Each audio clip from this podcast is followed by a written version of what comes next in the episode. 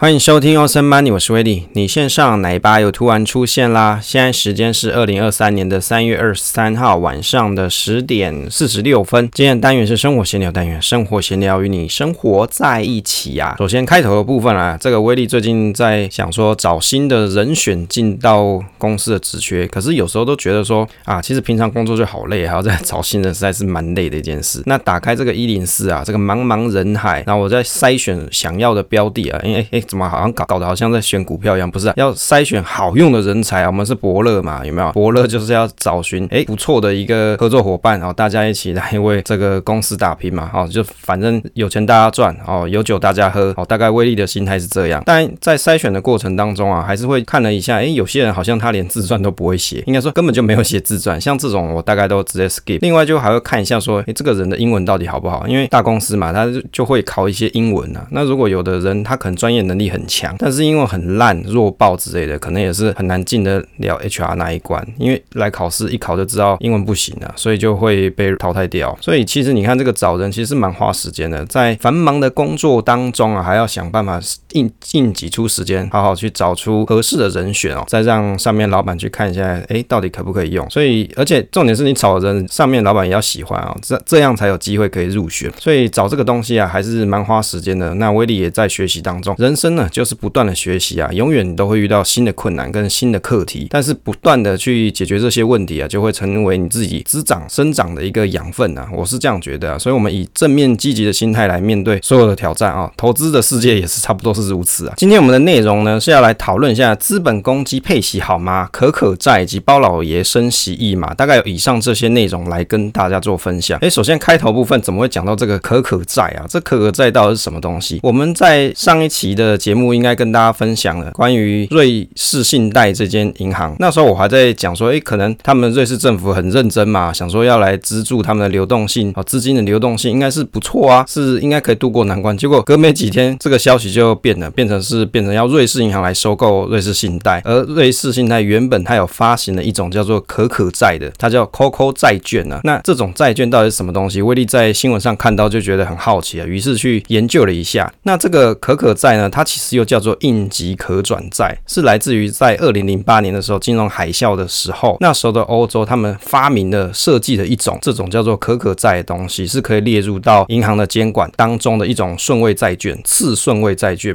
那所谓这种可转，是指说可以从债券转换成股权。其实如果用白话来讲，就是银行当如果它发生危机的时候，它需要资金啊，那这资金从哪里来呢？那就可以从这种可可债券来。也就是说，在平常的时候购买买债券的人。呢，他可以去领这个利息，但是当某些情况发生的时候，这种可转债呢，它就会从债券的形态转换成银行的普通股，让银行可以提升它的资本市足率，让银行可以继续经营下去。所以这种发行的这种可转债，它是以利银行为主的，来让这些平常大家可能来可以购买，但是当发生银行出现问题的时候，那这债券它就要转换成一般股，让社会大众的持有人，你就可以持有这间公司的这间银行的股票，大概大。意是这个样子，但是没想到这样子的一个债券呢、啊，在瑞士信贷被瑞士银行收购之后，这些呢都变成不记名了，也就是说他们不要认这个账了。所以你看，这世界各地啊，到处可能有一些大户之类，或是其他的投行去买这样子的可可债，真是损失惨重啊。但是在瑞士信贷 AT1 的公开说明书当中，它其实有加了一段注明，这上面是写说，一旦发生减记，每张债券的全部本金将自动永久性的减记为零啊。所以也就是瑞士监管机构，他们不需要遵循这样子的一个优先顺序，这意味着就是说，在股权交易之前被取消了，那瑞瑞士政府它的作为呢就没有违反到这个契约。所以你看，在买这个东西的时候，你还是要仔细阅读这个条款。但，我相信会去买这个东西的人，应该都不是一般的小散户，大概都是类似像投行或是其他银行单位来做购买。不过，我相信有些朋友，你可能有买海外的基金，搞不好你的基金里面就有持有到这样子的一个债券。那当然，对你所持有的基金就是净值的一个损失，但是像金融机构类似像这种情况啊，最麻烦是在于说它出现连环爆，就好像当年的雷曼兄弟这样。但是威利还是希望说这个金融市场可以持续的稳定下去，不然真的牵一发而动全身，大家就会看到，哎，短期好像这个市场经济就变得非常非常的差。当然，希望瑞士的政府啊，或是其他的监管单位啊，都可以善尽他们监管的职责，才能让金融市场可以保持稳定。接着来讨论一下资本公积配股好吗？啊，这个议题是来自于威力看到一则新闻，是在讲国泰金将采资本公积配息，这股利区间他们董事会还在决议，但是有可能是在零点五元到一元，就有人在讲啊，这个又出现一个新的一元金啊之类的。那国泰这边提到是说，主管机关愿意让业者保有弹性，预计是在四月提报跟建议董事会采用资本公积配股，金额是多少呢？就要等到四月的下旬才来做决定，再做公布了。那他们的财务长有提到说，股利的政策是要用公积来配发。那金控的资本公积目前有两千一百五十三亿元，法定营运公积还有七百三十七亿元，也就是说啊，钱很多啦。如果说董事会决定，那就可以来发。所以看到这则新闻，就让威力想到说，诶，到底资本公积啊是什么东西？也就来研究一下，分享给大家来看一下。在大家买的股票领的股利里面，其实它有三种来源。这三种来源是什么？盈余嘛，这个好理解，就意思是说，这公司今年赚了多少钱，那它就从这个盈余里面，哦，例例如说，我我要有八十 percent 的盈余，我要分给大家当股息，哦，当股息配发给大家，那这个就是盈余，哦，你的股息来源就来自于盈余之中。那另外呢，还有一个叫做法定盈余公积，这个部分是指说，公司缴完税之后，他们可以提十 percent 作为法定盈余公积，但是呢，如果盈余公积达到了资本额的时候，就不用再提列了。也就是说，法定盈余公积是过去累积的一部分净利。那这样子的配发方式啊，前提是说你要在公司没有亏损的状况，而且也不是说你要发就发，只能以法定盈余公积超过实收资本额的二十五 percent 为限，也就是你不能超过这样子的一个标准。那举例来说，假设今天有一家饮料店哦，他赚了一百块钱啊，假设他今天赚了一百块钱，今年赚了一百块钱，他提了十 percent 当做法定盈余公积，那这个十元啊，就是法定盈余公积的金额，也可以想象成公司的紧急预备金的概念。那如果当他存的钱已经蛮多的时候，超过实收资本额的二十五 percent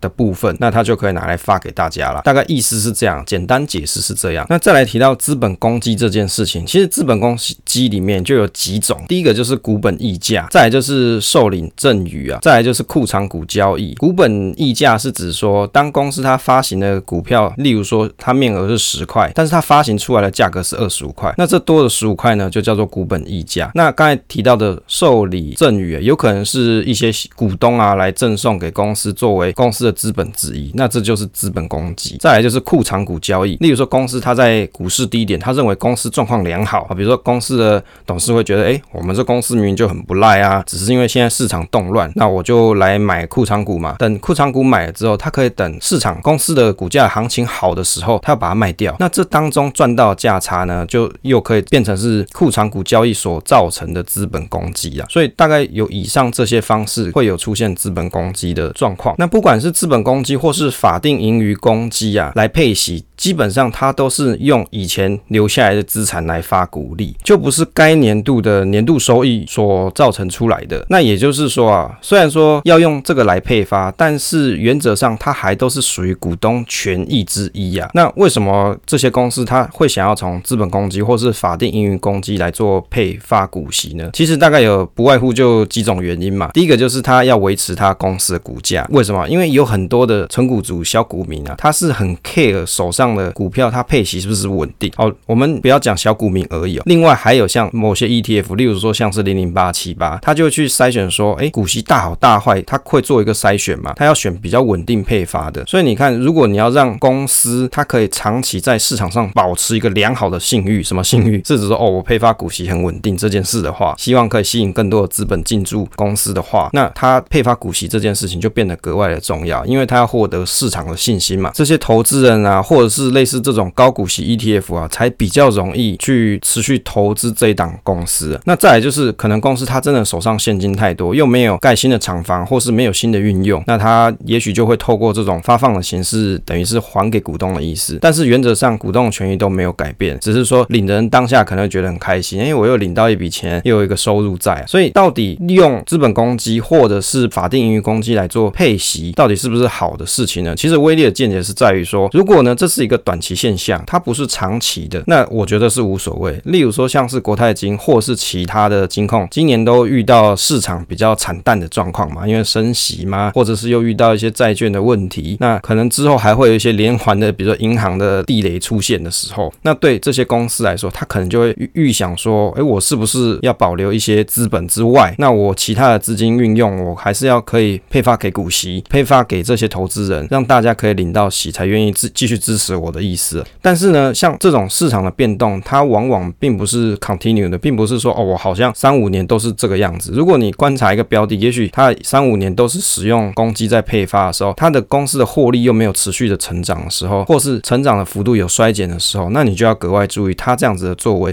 是不是在吃老本的情况。但是如果只是短期的，比如说一年或者是两年，大概是这样子的状况的话，那可能还不至于说导致你一定要赶快把它卖掉的。那如果你本身是有很急切的现金流需求，你不希望某一年真的变得超差的朋友，那没办法，因为你的投资的决策跟你的目的是这个样子，那你该卖该转换还是去做转换了。这是威力的小小见解。另外呢，我们金管会呢，在今年的二月十六号的时候就表示说，如果这些银行啊、金控啊，它要使用法定盈余公积或是资本公积配息，应该要详实的分析未分配盈余不足以支应现金股利的原因，也就是你要做这件事情，你必须要有一个 report，你要去分析到底原因是什么，而且你要去承诺或者是去 review 这样子的做法是对财务跟资本结构不会造成不利的影响。那提报董事会充分充分的讨论，不就不用在金管会去同意，那你就可以去对外公布股利的政策。也就是金管会原则上还是表示支持啦，大家你可以自己去股东会上面去讨论，但是你们一定要确保这样子的发放不会对公司造成一些不利的影响。所以你看金管会它还是保持了一个乐观的态度。那为什么会这样子的做法？我自己也认为还是在于说，他们可能认为这是大环境，可能短期一年或是两年的状况，并不会造成长期的变动。但另外一个角度去想，我们的台湾政府也很急切需要这些金控啊所上缴的股息啦。哦，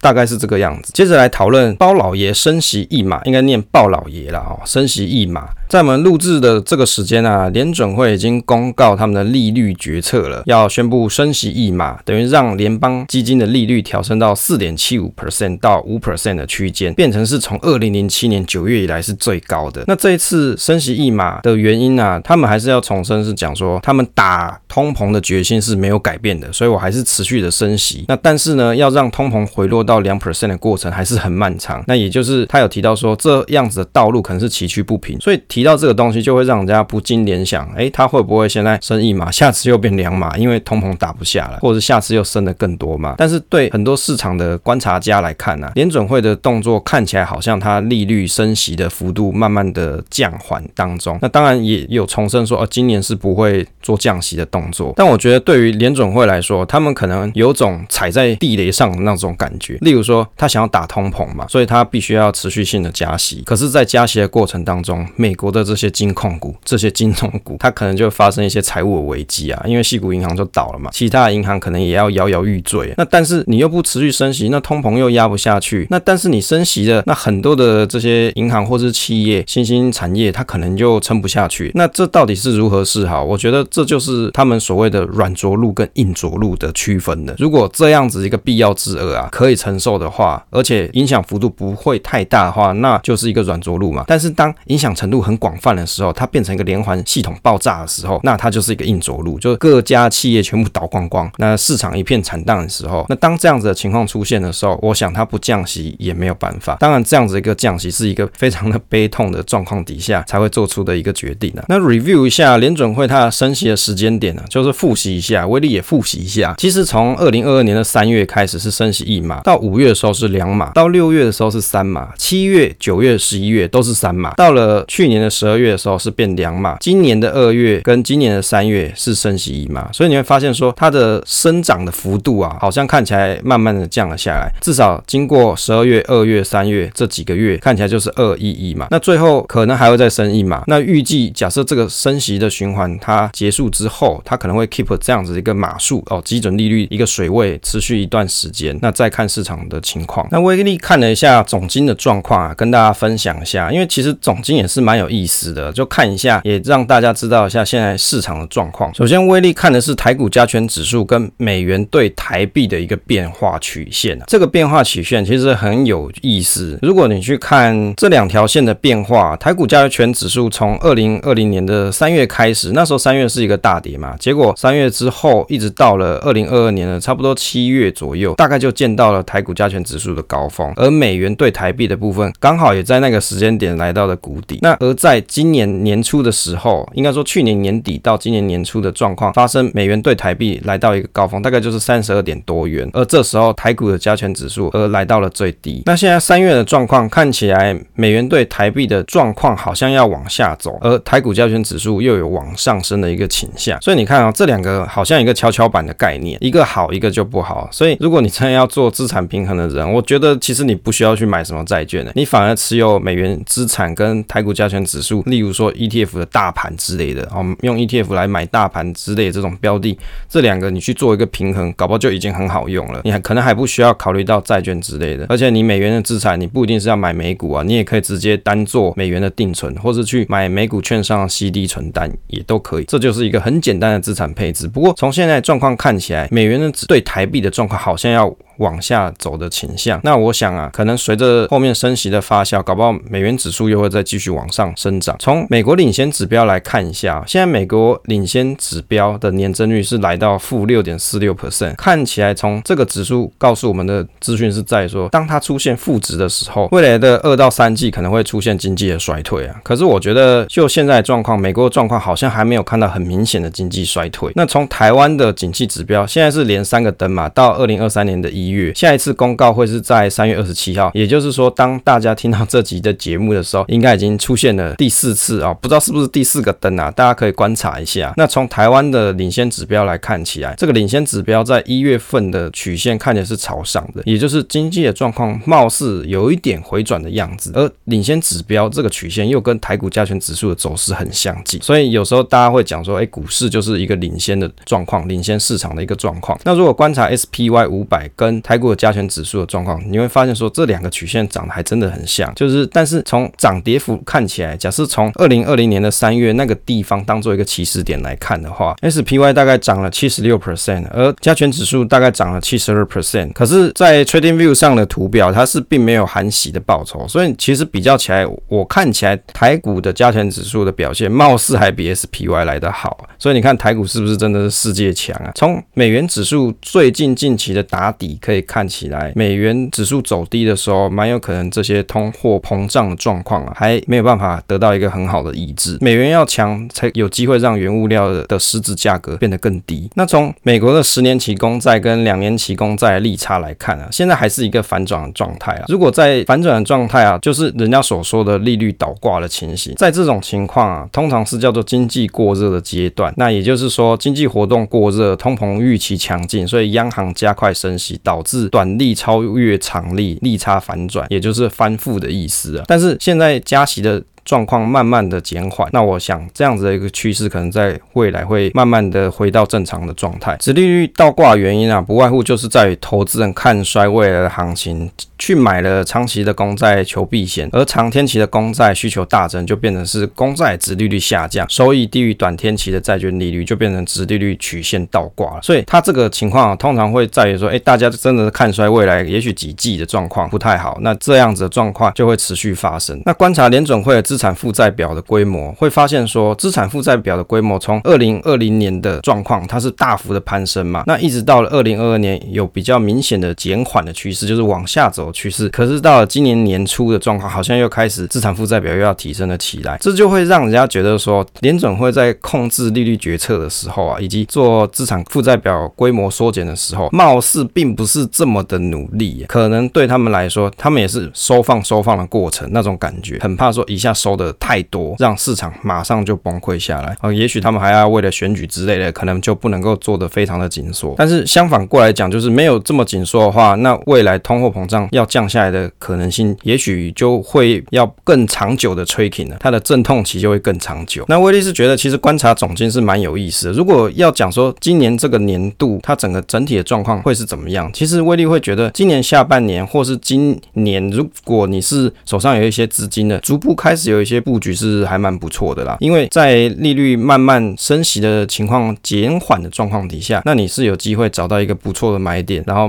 买到你自己喜欢的股票跟累积。合适的股数，那在未来景气真的变得不错的时候，那也许通货膨胀也不是这么好的时候，那你手上的股票的市值就有可能会提升不少啊。这就是投资嘛，你总不可能都是在市况很好的时候在做投资，反而是在市况比较差的时候，也许大家预期未来几季状况都不太好的时候，这时候才会是一个合适的良机。但，也有朋友会想说，那我既然都知道未来状况可能变得很差，例如说这些大公司啊，或是这些大银行啊出现倒债啊，或者是开始破产的时候，这时候我再来买是不是一个很好的时机点？哎，理论上是啊，可是没有人知道那一个时候是什么时候发生，那你就要看说，哎，我手上这笔资金我要放在手上要等多久？哦，这个是这个就是大家所要衡量的，你的资金的运用到底应该怎么去运用，在什么时间点合适的慢慢做布局啊，这才是大家应该思考重点。哎，最后的部分啊，跟大家宣导一下，那威力也有看到一些群友在讲说，好像我们现在最近在讨论发放六千元的普发现金，有很多简讯啊，或者是一些群组开始贴一些网站，让大家来去做登记，说要领这个钱呐、啊。那政府它有公告几种领的方式，例如说像是登记入账，再来是 ATM 领现，再来就是邮局领现，大概有这些方法。但是现在这个诈骗都是出现在于说登记入账，那你就要透过某个网址点进去去填一些你的基本资料。可是大家在填的时候一定要很小心，因为这有可能是假的网站。那如果这是假的网站，你填进去的个资你就外泄啦，甚至你一些密码或者是你的个人的隐私都会透露出来。那如果你真的很怕这种登记入账的问题，你干脆去 ATM 领现就好了嘛。ATM 领现的话，你要带的是健保卡号，或者是你要帮你的亲友去领的话，那你就要带他的健保卡号。那也就是你要带着健保卡以及记好身份证字号，然后呢还要带金融卡，比如说你自己的或是带领人的金融卡，你就要带去，你就可以去做 ATM 的领现。那如果你觉得啊这个 ATM 领领现好麻烦啊，我也看不懂怎么操作，那更简单的方式就直接去邮局领现嘛。那只要带着健保卡，或是你要帮你的亲友领的话，那你要带他的健保卡，以及说代理人的身份证明文件啊，例如说你身份证后面有写你老婆的名字嘛，或者是户口名簿嘛，这样就可以证明说，哎，你们之间是亲属关系啊。那带着这个东西去邮局，你就可以直接领现金，也不用去烦恼一些登记上的麻烦，或是去 ATM 的操作步骤，那就很简单，直接去邮局排个队，你就可以去领到这一笔钱，钱就不用烦恼这些诈骗的问题。那我觉得其实哦，大家都讲这种数位生活嘛，哎，好像听起来你去操作这些网站，不是按一按它就汇钱进来，好像很方便。可是当大家在想这件事情的时候，就会有人利用你想要方便的这件事情